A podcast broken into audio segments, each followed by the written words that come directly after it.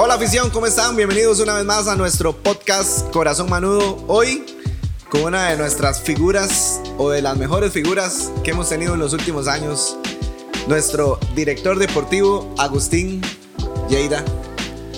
Agus, ¿cómo estás? ¿Qué tal, Cuco? Bien. Bien, todo bien. Se nota que juego en casa eh, con esa presentación. Sí, sí, no, no. Agus, vea, tengo mis podcasts preferidos o, o los que más estoy esperando y este es uno de ellos. ¿verdad? Muchas gracias.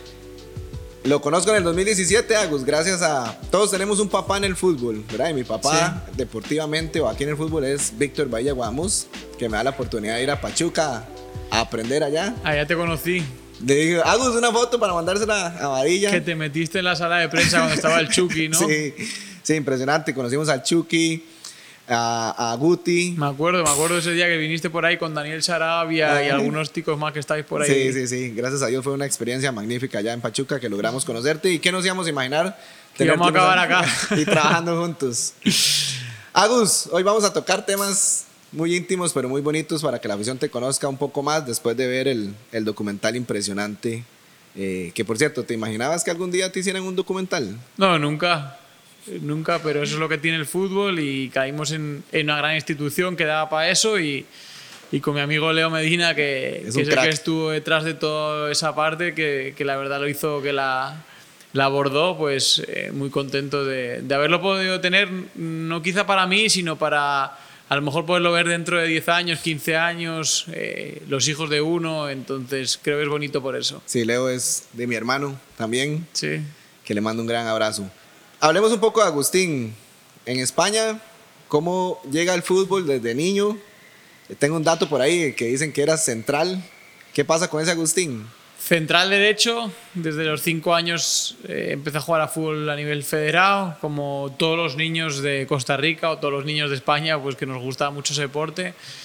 Jugué como 15 años, no a un nivel profesional, eh, más de 15 años, como sí, hasta los 20 más o menos. No un nivel profesional, porque no para nada se puede llamar ni carrera deportiva ni nada, era algo siempre más bien recreativo, pero siempre estuvimos cerca de, de la pelota y, y hasta que nos tuvimos que ir a, a estudiar fuera de, de donde vivíamos, a, a Barcelona, pues estuvimos siempre jugando cada, cada semana. Siempre pegado al fútbol, ¿verdad? En los estudios. Siempre pegado al fútbol. Eh, uno quería ser jugador y si no podía ser jugador porque no tenía el talento, no nos habían dado el talento, por lo menos que tuviéramos eh, las posibilidades de vivir cerca de esos jugadores y, y soy un afortunado porque pude, pude lograrlo después de, de formarme en esa área. ¿A qué equipo le seguís en España?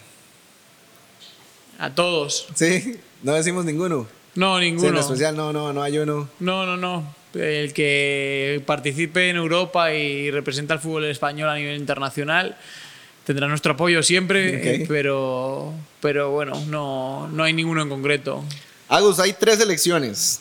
España, México y la selección Tica. Sí, Yo sé que has o amás este país hoy en día, pero estoy seguro que México está dentro de tu corazón y España porque es tu país natal. sí. ¿Qué pasa si alguna de esas se enfrentan entre sí? ¿A quién le vas? O sea, vamos a ver, España-México.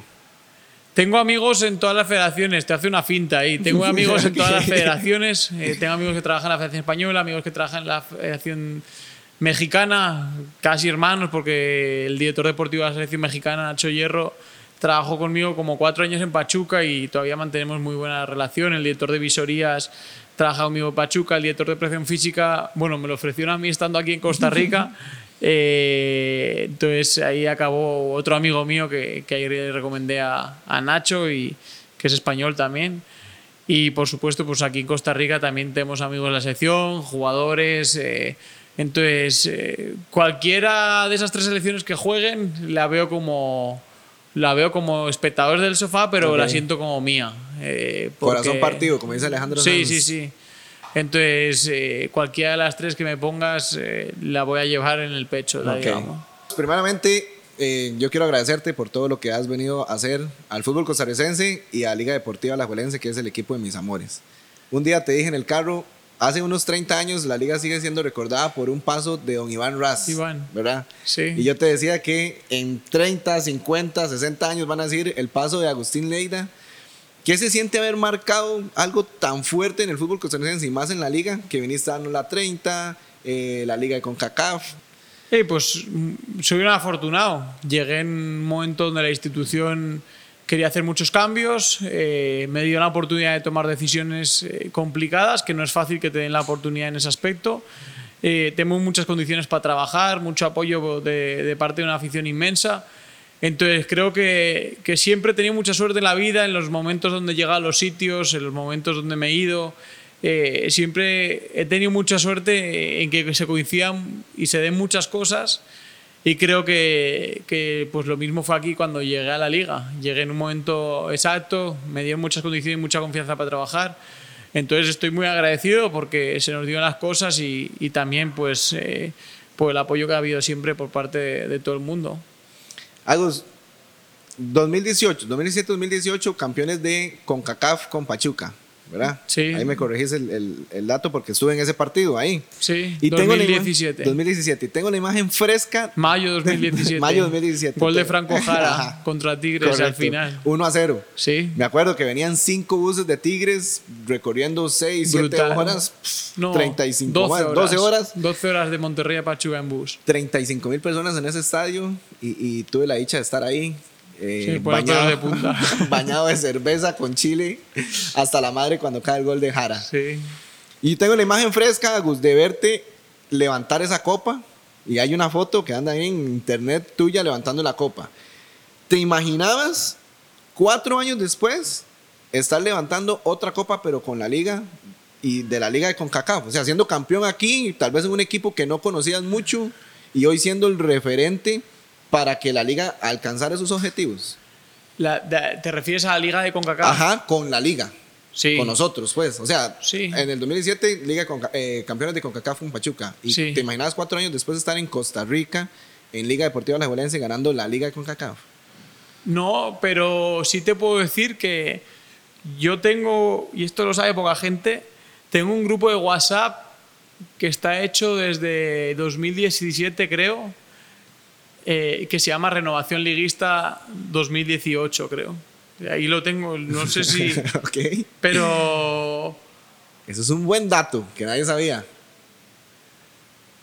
Renovación Liguista 2018, el primero, ¿lo ves? o No? Ok, sí. Este bien. grupo se hizo en el 2017 y hablábamos mucho de la liga por el Enio. Ok. Por Enio. Que le mandamos un saludo a Enio. Que les mandamos un saludo acá. Y, y, estando allá en Pachuca hizo el grupo y estaba Rudé, Ajá. un entrenador que estaba de auxiliar de Diego Alonso allá. Soy fan. Estaba está Enio y estoy yo porque trabajamos juntos en Pachuca y Enio siempre hablaba de la liga y tal. Y un día hizo un grupo y nos metió a los, a los, a los dos okay. y le puso renovación liguista y siempre dijo que, que teníamos que venir para acá, tal. Entonces, te diré que no me imaginaba que fuera a pasar, que fuéramos a venir, que fuéramos a acabar llevando la dirección deportiva del club, que fuéramos a acabar siendo campeones, pero sí que bromeábamos con eso, okay. bromeábamos, bromeábamos mucho, hacíamos mucho esto con eso y... Enio se convirtió como en el, en el Agustín ahora, porque me imagino que empezó a cocinar eso para que en algún momento llegara Lo acá. cocinaba, sí, sí, lo cocinaba fuego lento y siempre traía noticias y siempre decía hay que hacer esto, lo otro. Y hoy estamos acá y como te digo, muy contentos tal vez no nos conocíamos mucho, pero lo seguía porque Víctor me hablaba muy bien de ustedes allá y me acuerdo que él te trae una conferencia aquí al estadio.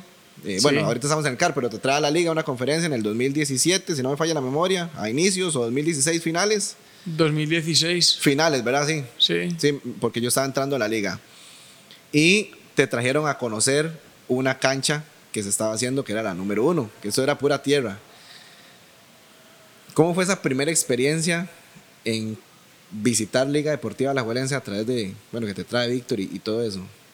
En ese momento fue la primera vez que, que conocí lo que era Costa Rica, o sea, que llegué al país, eh, conocí el Morea Soto, uh -huh. el Alejandro Morea Soto, es ese momento sintético, creo. Ajá, era sintético, correcto. Era un estadio sintético y, y me trae, estaba de cuerpo técnico el profe Fariña, eh, de, de director técnico.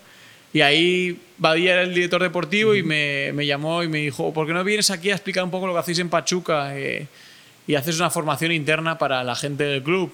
Y pues yo había hecho eso bastante. Eh, he conocido prácticamente toda América haciendo esos cursos. En las fechas FIFA, sobre todo, cuando allá jugaba la selección de México, se paraba el torneo local, entonces siempre aprovechábamos para ir a algún lado, hacer algún curso, visitar el país ese. y por qué no venía a Costa Rica cuando ya estaba acá y, y, pues teníamos un amigo que visitar también, ¿no? Entonces vinimos acá y conocimos el, el club y ya estuve muy poco, como siempre, dos, tres días, siempre voy de volada a todos los lados y me volví a México y ese fue el primer contacto. Agus, ya estando en Costa Rica, sabemos que tu libro preferido es eh, el famoso Monchis. Monchi. El método Monchi. Método Monchi. Sí, ahora saca uno también al ver que es cómo construir un equipo de fútbol. Eh, todos los que eh, invierto, se puede decir gasto tiempo o invierto tiempo, eh, son los relacionados con, con, mi profesión. Te diré que no, no leo novelas, no leo cosas de, otro, de otros aspectos, pero sí los que van ligados a, lo que hago me gusta mucho. Y Agus aplica, aplica esas o eso que lee y aprende en los libros, lo, lo aplicas aquí en Liga Deportiva Alajuelense? Siempre sacas cosas. Eh, conforme más especializado estás en un tema, tú vas a un curso, lees un libro sobre eso y aprendes menos cosas, porque ya estás muy especializado en ese área. Si yo ahora me pongo a leer un libro de, no sé, de, de naves espaciales, voy a aprender muchas cosas porque no sé nada. Eh, sin embargo, en el fútbol, conforme más vamos avanzando, eh, aprendes menos cosas cuando lees de ese área, pero sí que siempre aprendes detalles muy importantes y, eso, y me gusta leerlo por eso, me gusta leerlos por eso. Eh, ellos te dan su visión, gente muy especializada en esta área, te da su visión sobre momentos muy concretos, en qué momento es mejor fichar antes de un mundial o después de un mundial, en qué momento, en qué edad es mejor vender, a los 21 años o a los 23. Eh, aspectos de, que tienen muchos estudios detrás que te dan herramientas para luego en un momento dado acordarte y tomar decisiones. Es importante que, que tu capitán eh, sea del país o puede ser extranjero o, es importante que la afición esté identificada con el capitán o no es importante. Eh, aspectos o de muchos detalles. mínimos que son importantísimos. Sí, muchos detalles que, que al final eh, te da su visión gente que, que, está en tops, en clubs tops de Europa y por eso pues me gusta escucharlos en congresos, me gusta leer libros que saquen o, o incluso tweets que tiran a veces porque dices, hostia, ¿por qué lo dice? O te hace pensar, ¿no? Y entonces eh, en eso sí estoy muy conectado siempre. Agus, sos un máster en todo, digamos, en, en, toda la parte deportiva, en fútbol, sos un crack, como decimos acá, solo te faltó ser jugador central derecho para aglomerar todo. En algún momento que el, que el profe Carevic hace algo y que vos decís, no, pero ¿qué estás haciendo, Andrés? Hay algunos momentos que estando en el palco decís, pero ¿qué estás haciendo? Y que vos decís, mejor hace esto. Hay algunos momentos así que, que debatís la decisión del profe. Sí, pero él sabe mucho más que yo de dirección técnica. Entonces, eh, nunca le, sí que hemos conversado, pero nunca le he cuestionado así gravemente nada o nunca le, le he dicho previo a un partido, eh, hace esto, lo otro, le puedo dar mi opinión, pero, pero de manera muy ligera porque pienso que, que al final como la directiva me deja trabajar a mí, yo tengo que confiar en, en Andrés y por eso lo trajimos, para que él sea el que tome las decisiones el día a día como director técnico, que como te digo es 20.000 veces mejor que yo como director técnico. Sí. Yo y se lo digo directo a la cámara de la afición, que cuando tuvimos los dos debacles de las finales, Agus, yo decía, confíen, primero confíen en Agustín, porque si lo tenemos acá, digamos, si tenemos a Carevic acá es porque algo bueno trae, y luego que vemos el trabajo de él diario, o sea, yo les decía, confíen en Carevic, confíen en Carevic, y hagamos todo para que nunca se vaya. De verdad, yo, yo, le he dicho a usted. Era fácil decirlo, en momentos eso sea más complicado porque toda la gente quería mandarlo para México de vuelta y, y, creo que fue importante sostenerlo, había que tener calma. Eh, te diré que prácticamente nos ha costado un año y medio poder tener la plantilla que queríamos tener, eh, porque hay jugadores con contrato, porque, porque tienes que aguantar a esos contratos a que esperen, porque hay momentos para poder incorporar jugadores. Eh, Marseille se incorporó cuando se puede incorporar, Brian se, se incorporó en el momento que está opcional para incorporarlo.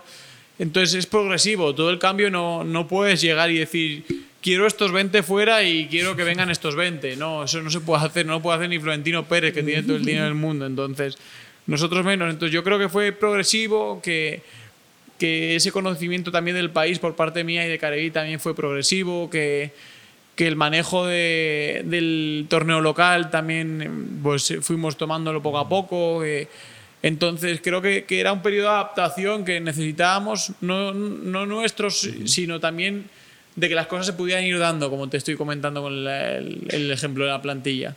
Entonces eh, llegó en el momento que, se- que tenía que llegar y, y contentos por ello, porque sabíamos que, que, como dije, cada día que pasa la liga está más cerca de la 30, porque está haciendo bien las cosas. Puede ser que nos hayamos dado ya dos palos, como nos dimos, pero estábamos más cerca que, que el día que llegamos. Entonces, eh, nada más teníamos que tener calma y sobre todo eh, que los demás entendieran que había que tener calma, que era lo más difícil. Costó, pero lo Sí. lograron, Agus. Sí, sí. O sea, hoy, hoy confiamos en Lo Agustín. logramos entre todos. Sí, sí, sí. Sí, la afición, parte importante, ¿verdad? Muy Agus? importante, porque te digo que, que cuando nos subimos a esos buses y, y hacemos 20 minutos hasta el Morera con, con miles de personas en la calle, ya vamos ganando 1-0. Así es. Ya vamos Sí, ganando 1-0. Se me pone la, la piel chinita. No, Somos la locura, mejor afición del mundo. Ya que estamos hablando de esos temas un poco más internos, que por cierto, Andrés Carevi, que es el mejor técnico de Liga Deportiva La en los últimos 10 años. Sus números así lo respaldan Ah, sí. en tres torneos, ¿verdad? Hubo un técnico que nos dio cinco títulos, que lo amamos, pero Carevic es el mejor técnico en los últimos 10 años. A nivel hay- estadístico. A nivel estadístico. ¿Cómo hace San Agustín, No, bien no, conocido, que hasta el sticker tenemos y hay gente, Agus, ¿has visto los memes que te foto de Agus, Sí, sí, encendemos sí. la velita para traer a Brian Ruiz a Liga Deportiva Alajuelense? Ey, pues eh, Brian tuvo una situación allá en Brasil. eh, ya llevaba mucho tiempo entrenando aislado del grupo. Está en un conflicto legal con, con su equipo allá y, y en un momento dado pues él toma el paso de que ya quiere salir de Santos porque ya tiene eh, pruebas o, o como se llame suficientes como para poder romper el contrato con responsabilidad laboral hacia, eh, por parte de Santos hacia el jugador. Entonces, eh, en ese momento, eh, a través de contactos intermedios, pues me entero que, que esa es la situación de Brian y, y pues lo llamo. Y lo llamo, me acuerdo, desde el parqueo aquí, un día aparcado en el coche para que no escuchara a nadie de las oficinas ni ¿Estaba nada. nervioso? Marcando a Brian. No, eh, bueno, nervioso no, no, pero sí me preparé muy bien lo que, Lo quería decir. lo que le iba a comentar, entonces mejor me encerré en el coche, ni en mi casa que hay gente, ni en el car que hay gente, entonces me encerré en mi coche y, y me acuerdo que le llamé y, y ahí me presenté, soy Agustín Lleida, el director deportivo de la liga y quería saber un poco de tu situación y, y entonces pues comenzamos a hablar y, y, pues se dio muy bien todo.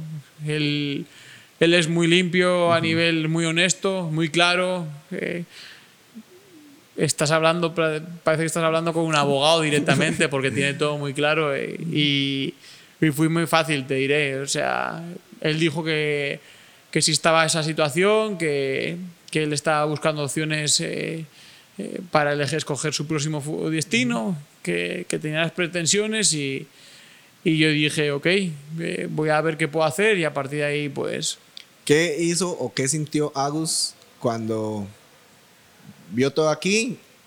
Llamó a Brian de nuevo y le dijo, Brian, XXX, y Brian le dijo, sí, Agus, voy para allá. ¿Qué, es qué que él me dijo lo que ocupaba para venir. Ok. Entonces estaba más. eh, no es que estuviera fácil, pero, pero yo sabía que tenía que conseguir para que viniera Brian. Y entonces eh, empecé a moverme eh, y a través de, de, bueno, un socio comercial que todos conocen, que es el BAC, que, que nos ha ayudado muchísimo. Sí, gracias a Bac. Em, pues me reuní con ellos junto a Josep y a Enrique Murúa, fuimos a las oficinas centrales del BAC, eh, dijimos que estaba la posibilidad eso encima de la mesa de, de volver al capitán al país. eh, Se paralizó todo ahí. sí, empezamos a avanzar, fuimos viendo varias cosas. Te diré que no solo BAC, tocamos más puertas en ese momento. BAC fueron los que más nos apoyaron y por eso nos, nos fuimos eh, de su lado, pero miramos más opciones, miramos muchas cosas. Y, y aparte de eso, desde lo económico, desde lo deportivo, te diré que yo de una no, no dije sí, lo trago y ya. O sea, yo me aseguré muy, mucho que Brian iba a ser alguien positivo, porque yo sabía que traíamos una persona con mucho poder a nivel, a nivel nacional y que cualquier cosa que él dijera iba a pesar muchísimo. Entonces, si lo que decía era negativo o lo que hacía era negativo, podía tirarnos abajo el proyecto. Entonces, eh, a todos los que le pregunté, me decían, no, estás loco, claro. No, no preguntaba a muchos, pero sí a los cercanos. Eh, entonces todos tenían, te daban esa... Pero claro, yo no sabía si era porque pues eran enfermos de Brian, como costarricenses, o porque realmente nos iba a ayudar, ¿no? Entonces, eh, me pasaba un poco a mí, yo pongo el ejemplo parecido, ¿no? Si, si a mí me preguntan, ¿qué hacemos? ¿Traemos a Iniesta o no? Digo, sí, sí, aunque tenga 42 años y esté cojo. Es, tu jugador preferido, ¿verdad? Ey, pues nos hizo campeones del mundo y, y, como persona es top y como humildad es top. Entonces, a cualquier español le preguntes, dices, ¿traemos a Iniesta? Y te va a decir, sí, sí, sí, con la mano, con el pie izquierdo es mejor que todo el país junto, no sé qué. Y le dice, no, pues que tiene 43 años y está retirado. No, pero ese entrena seis meses y se pone otra vez porque lo que tenía era calidad. Claro, yo no quería que los que me dieran recomendaciones fueran de ese tipo de, de aficionados, ¿no? Entonces, eh, te diré que, que, pregunté por, o sea, no, no por mucho lado porque no se podía filtrar, pero sí que a gente de confianza, me acuerdo que hablé con Guardi, me acuerdo que hablé con con gente interna que había convivido con él, qué tal. Y lo que me preocupaba no era a nivel futbolístico, lo que me preocupaba era como persona liderazgo. y liderazgo que él, que él no que él no viniera a tener un poder por encima del director deportivo, que no viniera a tener un poder por encima del entrenador, que no, sobre todo que no lo ejercía de una manera negativa, porque entonces podía ser un problema, porque si traes a Brian y a los seis meses te das cuenta que te has equivocado con Brian, ¿cómo sacas a Brian? Complicado. O sea, con un contrato de dos años no, no, no, puedes llegar y esto. Te metes una bronca con todo el, país. Por el amor de la afición y Te metes una bronca con la afición, te metes una bronca. Entonces, te diré que no fue. Uy, tenemos a Brian, lo traigamos. No. O sea, fue traemos a Brian y, y vamos a ver si nos conviene traerlo y, si podemos traerlo. Y después, cuando ya yo me había convencido que sí y económicamente lo teníamos, le ya, hicimos un Zoom. Hice un Zoom con Brian eh, y conversamos y él estaba viendo opciones en Holanda, estaba viendo otras opciones. Y, y aún así, él sigue preguntando, ¿y qué piensas? ¿Y cómo ves el técnico? Y aquí pues necesitamos que sea uno más que venga a trabajar. Y, o sea, decirle eso a Brian también. Y el otro día pensaré, obviamente, ¿qué quieres? Porque claro, ahora lo conozco como es. pero no sabía en ese momento que era como eso. Sí, sí, decías algo. Lo Claro. Y él dijo, no, por supuesto, y vengo a aportar, y vengo a tal, y, y respeto a todo, y uno más, y como es él, la verdad, como es él. Sí, algo en el y entonces, poco a poco fui viendo que, que sí, y, y lo, le dimos para adelante. Eso que decís, porque en el podcast con Junior, este, Junior vino a sumar liderazgo y positivismo al camerino increíblemente, ¿verdad? Eh, hay un cambio drástico cuando ellos llegan y se nota eh, en el camerino hay amor, unión, familia. Y Junior fue uno de esos. Y Brian, o sea, decirle a la afición que además de que es un crack en la cancha, es igual de crack fuera de la cancha, en el camerino, aconsejando a los jóvenes. Él, él llega a sumar y no a restar al equipo. Esa era una de las cosas que vos querías. Entonces. Sí. Sí, sí, y, es como lo necesitábamos que fuese. Eh, es un crack. O sea, mm, poca gente he visto en el mundo, y conocido muchos jugadores con el liderazgo que él tiene, que no necesita gritar ni usar malas palabras para, para ejercerlo, que nunca busca el beneficio para sí propio, eh, que lo que hace es siempre buscar el beneficio del grupo, que tiene mucha credibilidad con todo el mundo, o sea, que jugadores de mucha jerarquía eh, le creen como cualquier otro carajillo, que él que es muy positivo, que es muy legal, que yo te digo que, que fue la, o sea, acabó siendo la clave para que llegara a la 30. O sea, llegó el momento clave y acabó siendo muy importante porque eh, hizo que toda la música que estaba sonando sonara de manera sinfónica, o sea, tocó la sintonía correcta para, para que todo se acoplara y, y fue, fue clave, fue clave. Igual que también has nombrado antes a Junior. Yo creo que es uno de los fichajes más importantes también. porque, porque es nuestro primer fichaje en un momento donde había mucha maresma para todos Que lo- lados. Lo hablábamos, que no, que la afición tirando duro. Sí, sí, tirando duro, pero a lo interno fue clave porque nos dio mucho apoyo con el vestidor. O sea, toda la gente, el grupo, como que no había mucho liderazgo, como que cada uno eh, remaba para un lado, como que cada uno quería salvarse eh, de todos los palos él y a lo mejor no preocupaba tanto el grupo. Y llegó Junior en un momento que, que nosotros también veníamos, que, que teníamos que ganar la confianza también de todo el mundo. Y él nos apoyó mucho con eso. Entonces, eh, Junior un día se acabará porque ya tiene 38 años, pero, pero fue muy importante en este proceso. Te digo que fue el primer incorporación y fue importantísimo en todo este proceso. Sí, gracias a Dios. Yo le decía a Junior que eh, la afición tiene derecho siempre, ¿verdad? A, a dar su- sus objetivos, pero luego Junior en la cancha demostró eh, Sí. el, el crack que ha sido como jugador y yo le decía a la afición que en el camerino él También. ha venido a unir eh, muchísimo y yo les agradezco mucho eso porque no solamente es la cancha, ¿verdad, Agus? En, en el fútbol no solamente es lo que veamos en los 90 minutos en el rectángulo de juego, sino también es el atrás de eso, antes de, los, antes de un partido, cómo Sí. se convive en el día a día en el camerino, cuan- hacen un grupo. Ey, y sobre todo cuando van mal. O sea, cuando van mal las cosas, quién saca la cabeza, Correcto. quién Le pone el pecho a las balas. quién es positivo siempre, porque es muy fácil cuando va mal empezar a decir, no, el entrenador se equivocó, este jugador no sé por qué está jugando, el director deportivo es que no ha traído a nadie, el presidente es que no no sé qué, es que las canchas están mal, es que nos falta un gimnasio, es que no sé. Es muy fácil cuando van mal las cosas empezar a, a sacarse el problema de encima, ¿no? Y, y esos jugadores top, cuando van mal las cosas, son los que cierran la puerta al camerino con todos dentro y, y ya- y tocan la mesa y empiezan a hablar y, y te dan la vuelta al grupo hacia bien. Entonces son muy importantes. Agus, rápidamente. Tuvimos a Marcel en nuestro primer podcast. Va, crack. Yo creo, que, yo creo que él es fan tuyo. Es un crack ese. Hace un año empezaste a cocinar el fichaje de él, dice que hasta con pizza, que... sí. Oye, Marcel, ¿viste lo que dije de vos en los medios? Y, y Marcel, de ahí empezó. ¿Cómo hiciste para convencer a Marcel que llegara a la liga? Ser muy pesado. ser muy pesado. Porque yo veía los partidos y, y acababa el partido y, y hacía dos goles y le digo este cabrón. Y le escribía. Y pasaba otra semana y le volvía a escribir. Y, y le ponía, ya deja de hacer goles, guárdate algo porque tienes que venir para acá. Eh, luego, un periodista de Costa Rica en junio, después nosotros perdemos la final contra Saprissa, tira lo de bomba antibás. Eh, yo había hablado con él también. En ese momento lo llamo y, y como que no contesta el teléfono o algo. Y, y yo digo, ah, pues debe ir para Saprissa, ¿no? Qué madre.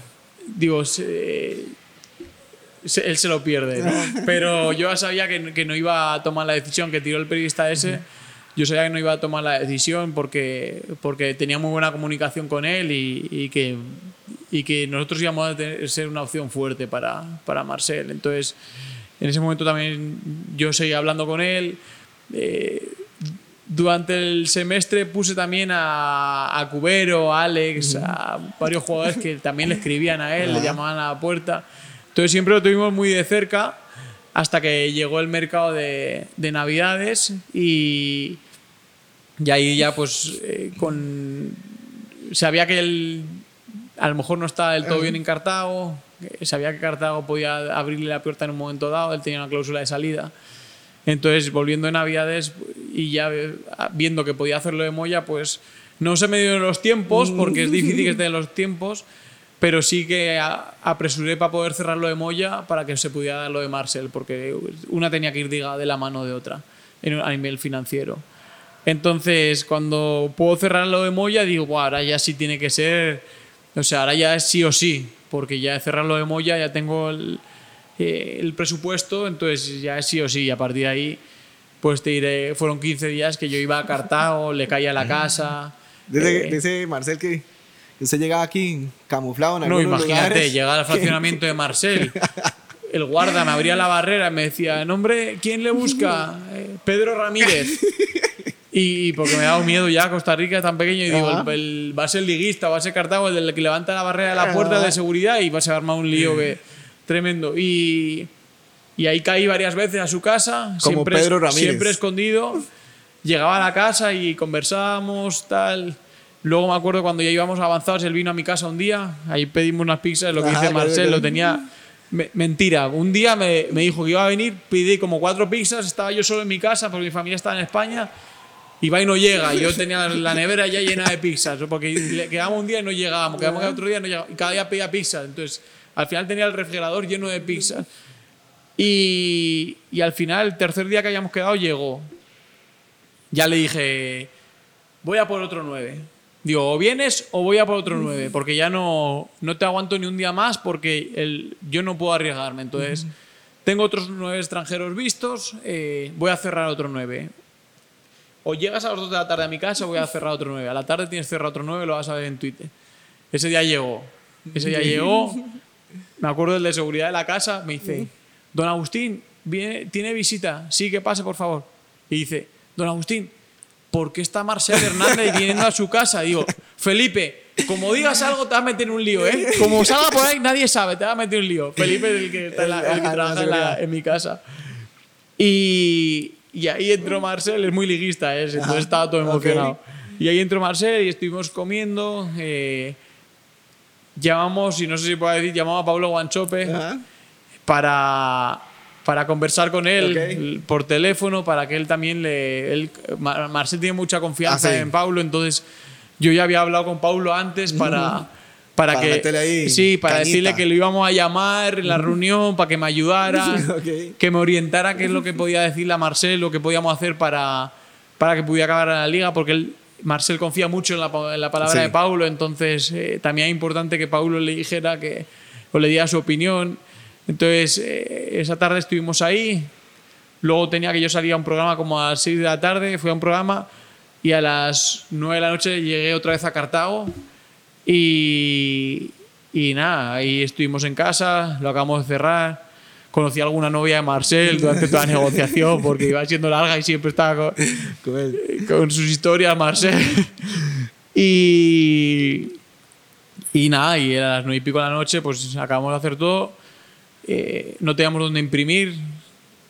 Y dice, si no mañana voy, digo, no, ni de coña, vamos a firmarlo hoy porque lo firmamos ya y se acaba la historia ahí porque llevo 15 días detrás tuyo. Entonces tampoco podíamos ir a fir- imprimir en ningún lado en Cartago Sí, el, claro. el contrato de Marcel porque se hace un lío. Entonces eh, Tomás Guardia, uno que había sido directivo, vive por ahí a como a Sí, ahí. media hora de casa de Marcel y dije, ocupo un favor que, que imprima estas cuatro copias y me las traigas aquí. Y no nadie sabe nada. Y nadie Tomás. sabe nada, entonces no digas nada porque nadie sabe nada y, y él sí, él siempre dispuesto a ayudar a la Sí, liga don y, siempre y apareció, apareció en casa de Marcel, ¿no? ya debían ser las diez y media, once de la noche. Ok. Firma y vámonos. Firma y ya a partir de ahí, pues saliendo ya puse a correr a todos vosotros, Sí, al sí, departamento sí, de comunicación, al departamento comercial, a Rapid, a todo el mundo para el día siguiente, antes de que se filtrara la noticia, poder, poder hacer todo lo que se hizo. No, Agus, de verdad que gracias, nombre de la afición, aunque trabaje en mercado acá, pero gracias por no solo las alegrías de los títulos, sino las alegrías de jugadores que nos has traído. No, no, Agus, yo tengo tres miedos, sí. ¿verdad? Y esta pregunta es porque quiero que me digas uno de tus miedos. Pero te voy a decir mis tres miedos. Carevic sabe que siempre que le conseguimos algo, le traigo algo, le digo, esto es para que firme por dos años más. Pero uno de mis miedos es Carevic, ¿verdad? Eh, creo que es demasiado cotizado afuera y tengo miedo y no quiero que se vaya. Uno de mis miedos es Agustín Lleida. Yo soy fan de su trabajo y no quiero que se vaya nunca. De verdad, creo que la liga puede alcanzar hasta Mundial de Clubes con Agustín a la cabeza. No, hombre, es imposible eso. No, no, sí podemos, estoy seguro. Y mi tercer miedo es Leo Moreira. Eh, somos muy buenos amigos, pero pff, quisiera decir algo, pero la Concha es el Sí. mejor portero que hay Sí, en el sí. torneo en Centroamérica. Y tengo miedo también.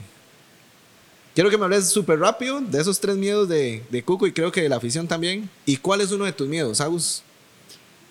Carevic haremos todo posible para que se quede. Eh, yo día a día estoy con él muchas horas al día, entonces lo- le rasco mucho la cabeza para, para que tome la decisión de quedarse. Eh, seguiremos haciendo eso, yendo por ese camino.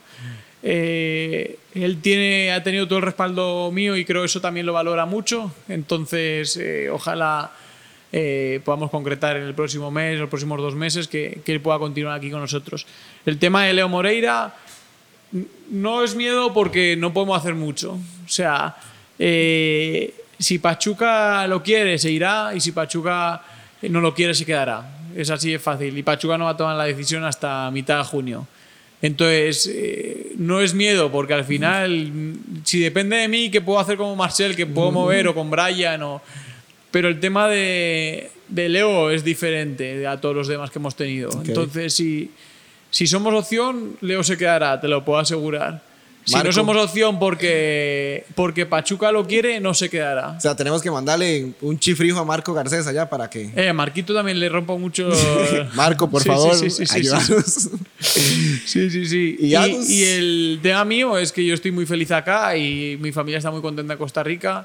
Yo estoy muy agradecido a, Josep, todo el proyecto que, que nos ha dado. Si hoy hablan también todo el mundo de Agustín es porque, es porque en un momento dado alguien confió para que pudiéramos venir aquí y nos dio las herramientas para trabajar. Entonces, eh, eh, eso también lo debo yo. Creo que, que por encima de cualquier otra cosa están esos aspectos para mí, que, que en un momento dado alguien confió en mí y a esa confianza hay que devolverla. Y, y entonces puedo estar tranquilo en ese aspecto. ¿Y miedos míos, lo último has preguntado? No, no. Lo único- No, no. Yo lo único que tengo miedo es a la salud. Sí. A partir de ahí, lo demás todo lo podemos manejar y controlar. La, la salud es el único aspecto que, que no es controlable para los humanos, entonces es lo que, que más miedo me da. Lo demás, tranquilo. Agus, voy a decir una palabra y vos respondes lo que vos querás. ¿Está bien? Dale. Pipo González. Creo que, es, eh, que, que la liga se merece que Pipo regrese a casa y, y Pipo se merece volver a, a esta institución para que la gente le pueda reconocer todo el cariño que le tiene. Pipo, yo me sé varias historias con Agus, así que la afición está deseando que vuelvas y sé que Agus, Él tiene ver. contrato hasta diciembre Sí. allá. eh, entonces intentaremos que en el momento que pueda ser opción pueda, pueda regresar y pueda disfrutar de todo lo que es la liga hoy y, y pueda disfrutar sobre todo el cariño que le puede dar la afición en el día a día, que Sí. casi es, es, es lo mejor que tiene esta institución y, es, y, y que casi te puedes dar pagado con eso porque la verdad es, es fabuloso trabajar aquí y tener esta afición detrás. para cerrar nuestro podcast, tenemos cuatro fotos. No sabes qué hay en cada foto. La vas a voltear y tenés un minuto para hablar de la persona o la cosa que hay en la fotografía. Ok, a ver qué me has sacado acá. Vos escoges la que quieras. Dale, más cercana. Esta. Albert Rude, Albert Rude. amigo tuyo en Pachuca, asistente de Diego Alonso en el, en el Inter de Miami, en, en Pachuca también, ¿verdad? Sí, en Monterrey, también asistente de Diego. Eh, no, Albert es casi como mi hermano. Eh, estudiamos juntos en la universidad, nos conocemos desde hace eh, más de 15 años. eh, hemos seguido dos caminos muy parecidos. Somos de manera de ser muy parecida también, muy determinantes en lo que queremos hacer y, y hacer bien las cosas. Él fue auxiliar, como bien dices, en Pachuca. De hecho, lo llevé yo a Pachuca porque Diego llegó a Pachuca con el PTT Correa de auxiliar. El PTT Correa, al cabo de seis meses, sale del cuerpo técnico y buscaba un auxiliar. Y le presentó a Albert. En ese momento él era un chaval de 28 años, creo, y cuando le presentó a Diego era como, ¿cómo vas a presentar a un amigo tuyo para que me traiga de auxiliar yo a la primera incidencia de Pachuca? Pero conseguí que le diera la oportunidad de entrevistarse y, y cuando lo entrevistó, Albert vino de México, a México casi casi de propio para entrevistarse con Diego. Cuando entrevistó dijo, me gusta. Y, Ok. y ahí se fue dando. Auxiliar del en Pachuca, auxiliar del en Monterrey, auxiliar del en Inter Miami, con CACAF, terceros en el Mundial de Clubs, Liga MX. Entonces, Sí, es un crack les ha ido muy bien, a nivel táctico es un fenómeno. Eh, la verdad, a nivel táctico es de lo mejor que conozco y, y pues sobre todo, pues eh, por encima de eso creo que es un gran tipo y nos llevamos muy bien. Sí, a la afición que le gusta la- el tema deportivo y táctico, yo les invito a que sigan a Albert en sus redes, Albert Rudé, tildado en la E. Sí, no, y ahora tiene un libro brutal Sí, que es eh, impresionante. cómo construir un- e, la construcción de un equipo de fútbol que, que lo sacó ahora en Navidades y es eh, de los que, el que tengo ahora, el, el que estoy leyendo ahora y la verdad muy, muy bueno. No, buenísimo. Otra foto, Agus. Esa. Ojo esa foto.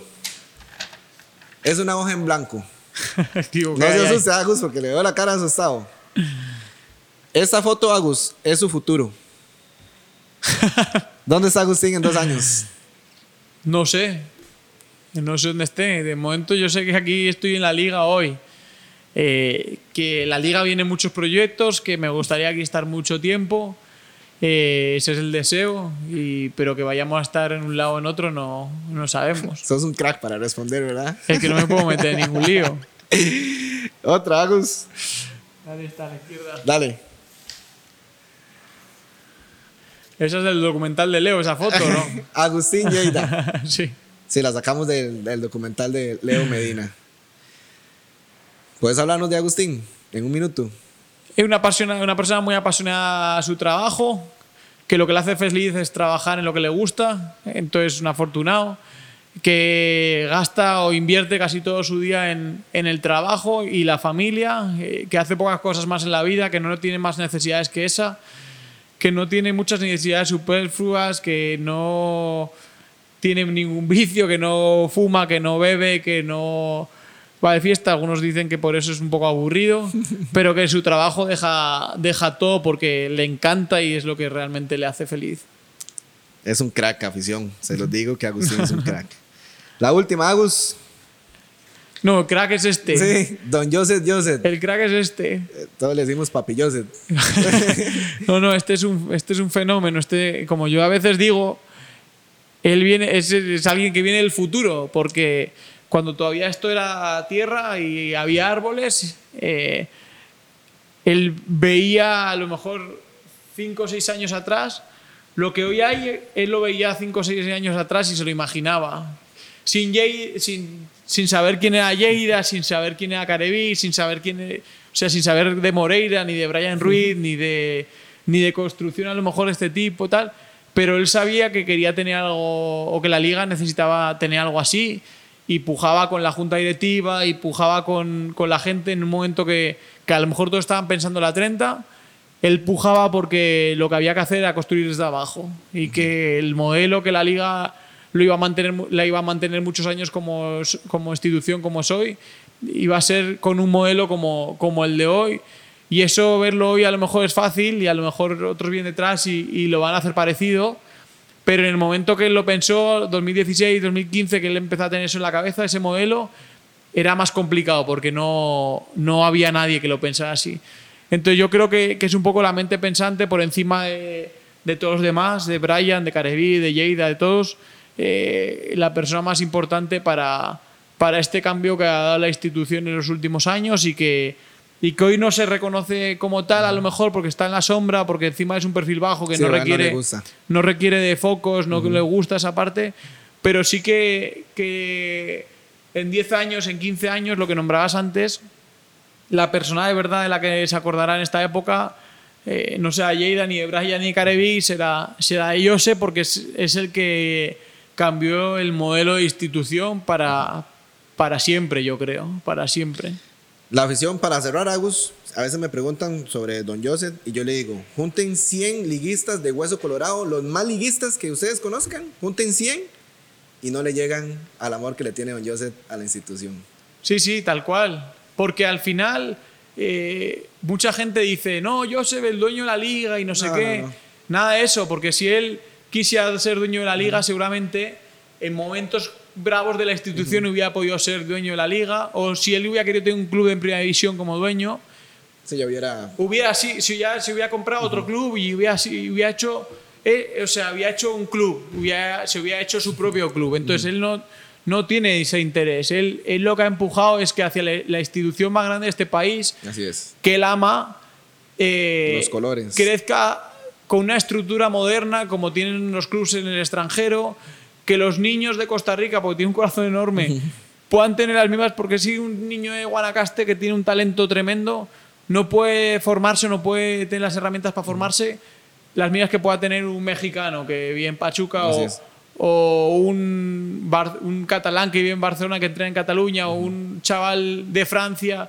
¿Por qué el costarricense no puede tener eh, esas herramientas? Entonces, tratar de que la institución trabaje hacia, hacia ese desarrollo del fútbol menor, de liga menor, hacia todo eso. Don Entonces, ha construido sí, para eso. creo que, que, se hablan algunas cosas que, que nada que ver, el que lo conoce, creo que, que, tiene que saber que, el que no lo conoce, creo que tiene que saber que es una persona que tiene un cabezón enorme, que el único objetivo que tiene es, es ayudar a la, institución, a la institución de sus amores y como hay dos millones de, enfermos en el país por la liga, este es eh, enfermo supremo, entonces todo lo que lo que pueda hacer por la liga o empujar por la liga o desvivirse por la liga lo hace y creo que, que eso hay que valorárselo también. Gracias Agus, de verdad, por este podcast, creo que la afición lo va a disfrutar mucho, se contaron muchas cosas muy íntimas, así que solo agradecerte Agus y espero que podamos trabajar juntos por muchísimo tiempo más y que la afición pueda disfrutar de los fichajes de Agus. Seguro que así será y agradecer también al Departamento Comercial de Comunicación que nos empuja tanto a la parte deportiva para lograr todo lo que vamos logrando, porque al final siempre salimos muchos, los mismos en las cámaras, pero detrás hay mucha gente haciendo un trabajo espectacular que, que, que, son parte de la familia liguista y que vamos para adelante todos. Gracias porque nos has apoyado mucho. Nos vemos, afición. Esto fue nuestro podcast Corazón Manudo con Agustín Lleida.